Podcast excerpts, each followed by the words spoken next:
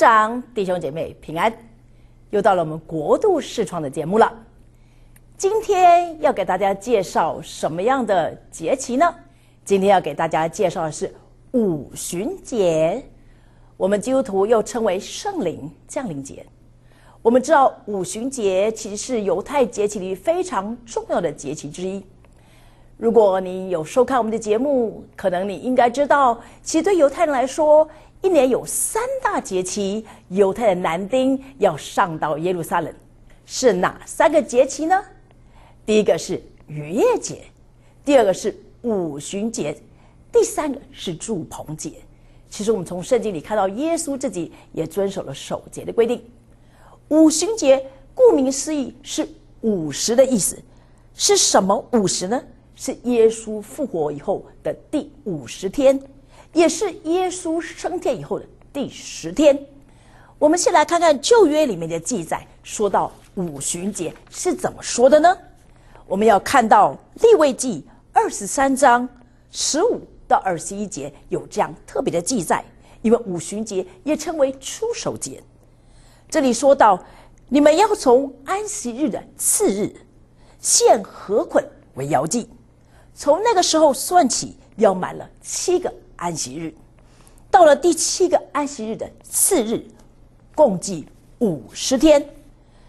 要祭司要把这些出熟的麦子做饼，一同做摇祭，在耶和华面前摇一摇，这是献与耶华为圣，归给祭司的。当这日，你们要宣告盛会，什么劳碌工都不可以做。这在你们一切住处作为世世代代永远的定力，所以我们看见，其实五旬节也叫做出手节，也非常奇妙的。我们也看到新旧约中间有一个完美的联合。当这个五旬节的时候，也是圣灵降临的时候，也是一个教会新的时代的开始。在新约里面，圣灵降临，我们知道非常著名的是在使徒行传的第二章。当他们都集中在耶路撒冷的时候，圣灵降下来，就就像火一样落在他们的头上，他们就开始说起别国的话来。在当时，我们知道他们被圣灵充满的时候，是真的说起别国的话来，以至于这些从别的地方来的犹太人或者这些外邦人看到他们，他们都说他们是不是醉酒了呢？不是的，他们是被圣灵充满。所以五旬节对犹太人来说是出手节，也是一个新的象征；对基督徒来说，圣灵降临节更是重要，因为满了圣灵的能力。我们看到使徒行传，我们也看到彼得，原来的彼得啊，三次不认主，悔改以后被圣灵充满以后，他大有能力的站起来，诉说了一篇非常精短有力的以色列历史。所以，我们看见五旬节、圣灵降临节，不管是对旧约里面的犹太人和新约里面犹太的信徒、外邦的信徒，都非常的重要。我相信，在今年这个圣灵降临节之前夕，我们也可以预备心来祷告，求上帝用圣灵来充满我们。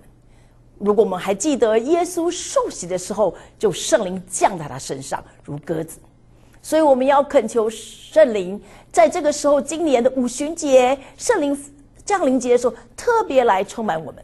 我们不但这个跟犹太人一起来纪念五旬节，对我们啊犹太或外邦人信耶稣来说，更是有一个新的意义。可以说，我们在圣灵里面，从圣灵里面被生出来。所以，但愿今年的五旬节。今年的圣灵降临节，对我们来说有一个崭新的开始。所以，亲爱的弟兄姐妹，你是否啊希望有一个新的开始呢？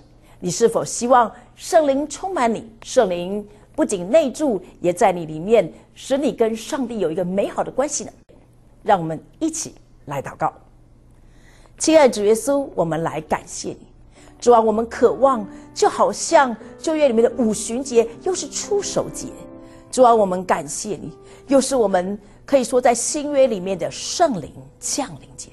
主啊，我们恳求你在这圣灵降临节的前夕，我们求你赐给我们一个渴慕的心，渴慕我们今年在五旬节圣灵降临节被圣灵大大的充满和得着。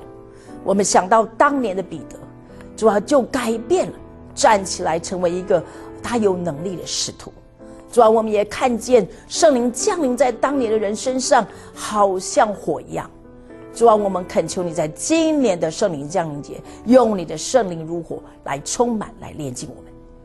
亲爱的圣灵，我们渴慕你，我们恳求你充满我们的牧者和弟兄姐妹。